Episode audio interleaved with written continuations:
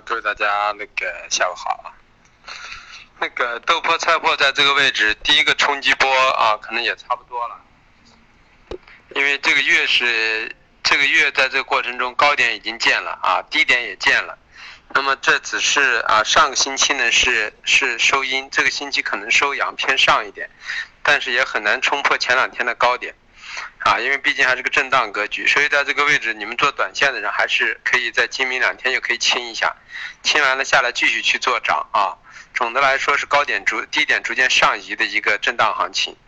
那么中铝油豆油呢啊，从日线级别的形态来说，还是啊还是偏上的一个格局啊。我们说了，因为豆豆粕菜粕还在底区嘛，那么他们就应该在高区，这还是个。中线还是偏上，短线的格局呢？今天也有点中性偏上的一个状态啊，破了啊五六啊破了五九六零啊破了五九六零呢，中性就短期也偏上一点。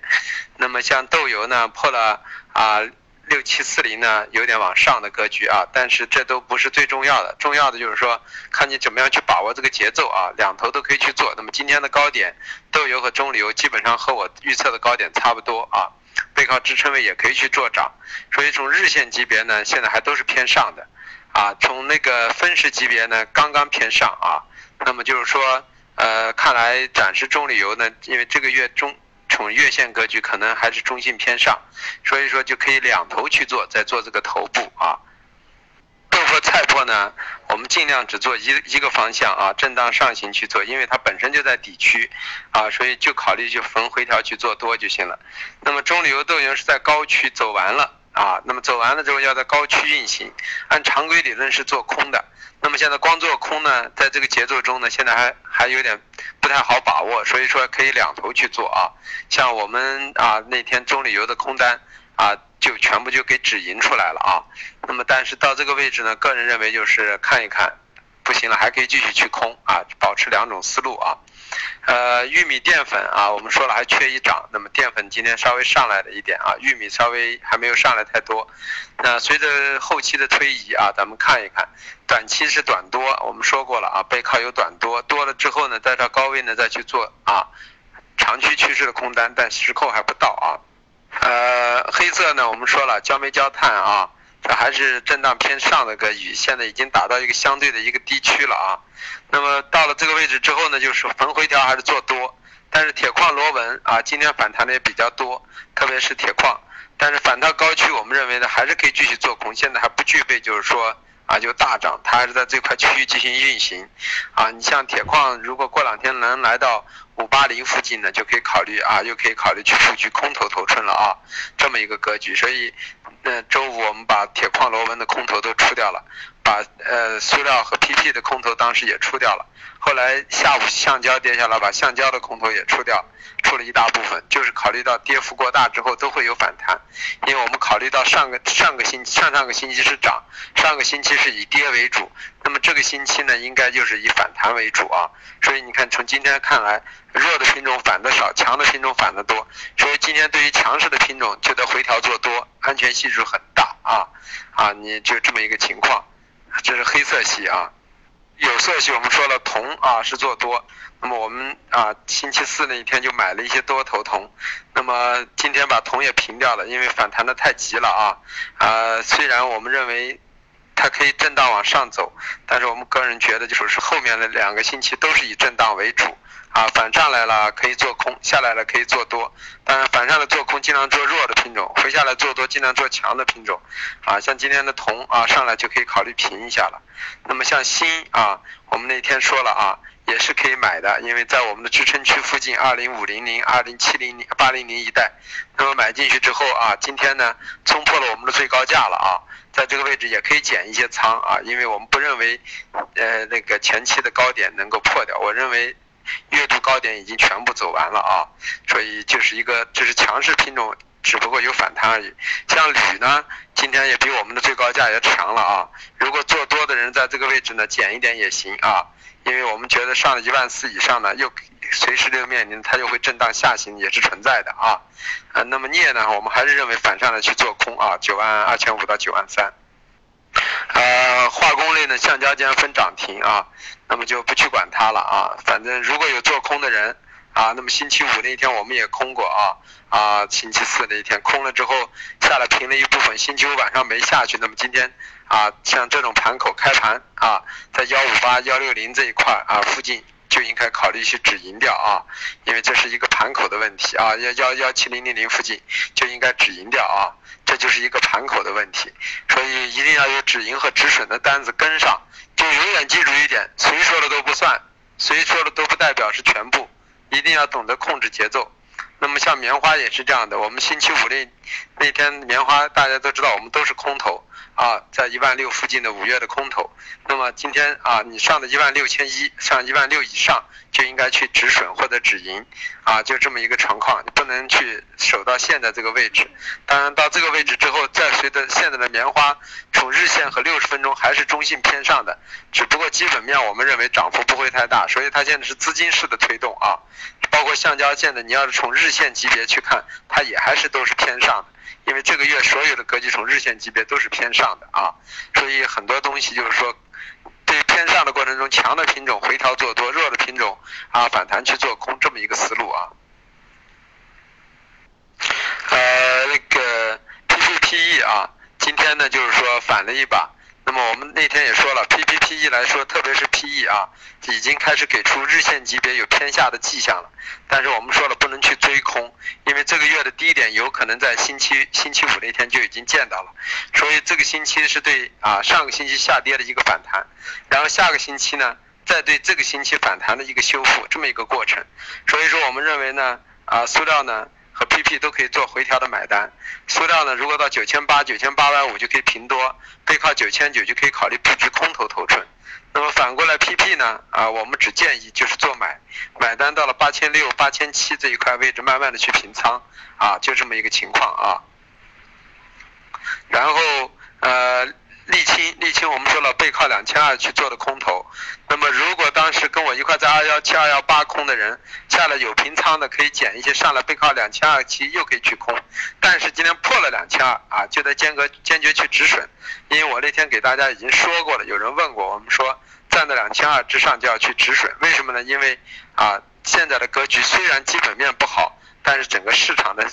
情绪很重啊，所以很容易。把你们的止损拉出来，所以说这就是说我们老手和新手不在于方向是不是都完全看对，而在于看对方向了怎么样去处理，看对方看错方向了怎么样去处理，这很重要。所以说啊，我们给你讲的就是一个价格区域和价格的方向，甚至包括用第二压力、第二支撑去告诉你作为止损点当日的止损点。那么至于结果就是说。到了这个位置，你们可以一部分止盈，提前在我的位置出掉；还有一部分想留仓的单子，一定要记住，在我的第二支撑位和第二压力位作为一个止损的方式去出现，千万不要去严去做。我们也有错的时候啊，对吧？所以不是你像呃，我们那天去买的正煤，后来感觉正煤呢破了六百，我们就止损了。那么以今天来说，那么就算是止损错了，这没有关系。但是我们去晚上买了焦煤焦炭了，对不对？你把了铁矿螺纹出了，反正就买了焦煤焦炭了，就这能赚上钱，对吧？反过来我们空了橡胶，橡胶平了之后，我们有沥青的空头，但是沥青呢，我们止盈了啊，那个止损了，但是我们橡胶呢是止盈出场是赚钱的，对吧？棉花呢这两天呢，我们总觉得这个高区呢是可以偏空的，现在看来它有多空头的一个。主力的一个多头的一个氛围出现，那么从技术形态上也是偏上的，所以这时候呢止损，那止损没有办法，这就是你想去兜顶就有一定要有啊被止损的可能啊，这就是一个情况。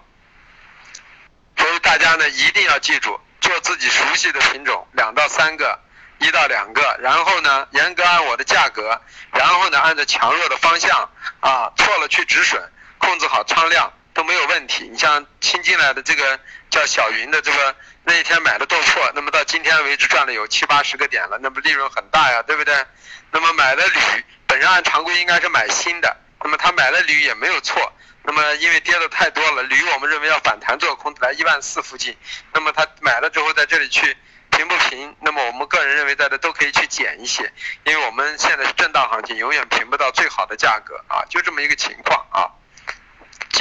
一定要放慢节奏去做，每一单做进去是要想一想为什么，这才能够有所收获。不是说今天做进去赚了钱就叫有所收获，要有感受才行啊。没有这个市场，不可能全是全能做对的。我们也随时会出现止损。我们为什么止损比你们少？第一，我们节奏比你们慢；第二呢，我们周期看的比你们长；第三，我们仓量控控制的比较好。就这么简单，没有说更大的诀窍啊。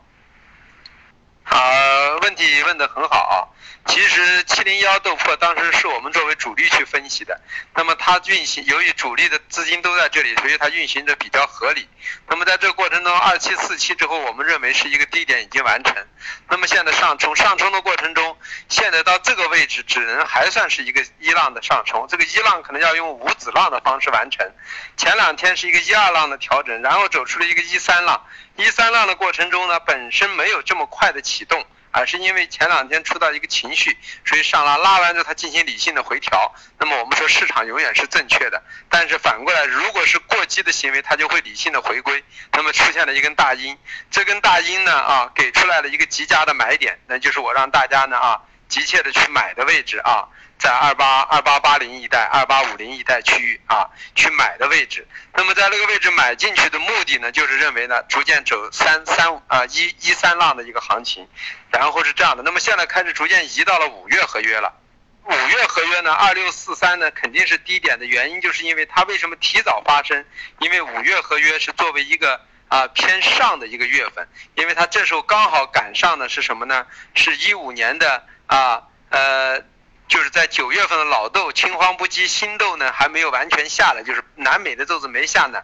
北美的豆子呢接近尾声，所以说大家会预测五月呢是很难下去的。这样的话，五月就提前做出了一个底部形态，所以你们看像一个小的一个头肩形态。那么在这样的上升过程中呢，现在呢，咱们只能把它预测成为是什么呢？现在整个的运行格局呢，可能还是一个，也是一个在一个一浪过程中，现在它可能是一个一四浪的完结，运行一个一五浪。一五浪走完了之后，可能还进行调整，调整一二浪啊，调整一个大二浪，然后再走出三浪，是这么一个情况。所以说相比之下呢，它跟它的模式不一样，但有一点方向是没有变的，它只不过低点要比一月份来的更。呃，给比一月份来的更早，所以呃来的更早，所以说呢，它现在运行的是啊一浪中的四浪格局，而那个才运行是一浪中的三浪格局。但是方向大家都可以知道，四浪的格局是个 A B C 的格局，三浪的格局是一个上升的格局。那么现在它就是说一浪现在一月份要比五月份要涨得好，是因为一个普涨的格局，就这么简单啊。所有的东西其实都可以用波浪去算，只不过是什么呢？价格在某种因素，由于一个特殊的因素发生变化之后呢，它的不是那么严谨。就比如说我们前期对黑色，我们认为十一月是三四浪的整理，十二月是三五浪的上冲，对不对？最后结果人家在十一月初就已经没有什么四浪，直接把一个三浪直接一次性完成。那么你这样的话就没有办法了，这就已经三浪直接就是在把十二月的行情直接用什么？用十一月的。两个星期结束了，那么只能说从十一月的中旬到十二月底都将是一个复杂的四浪的整理，甚至到一月的初啊，都是一个四浪。接着呢，会在啊春节前后呢去进行一个第五浪，然后结结束终结，就这么一个情况。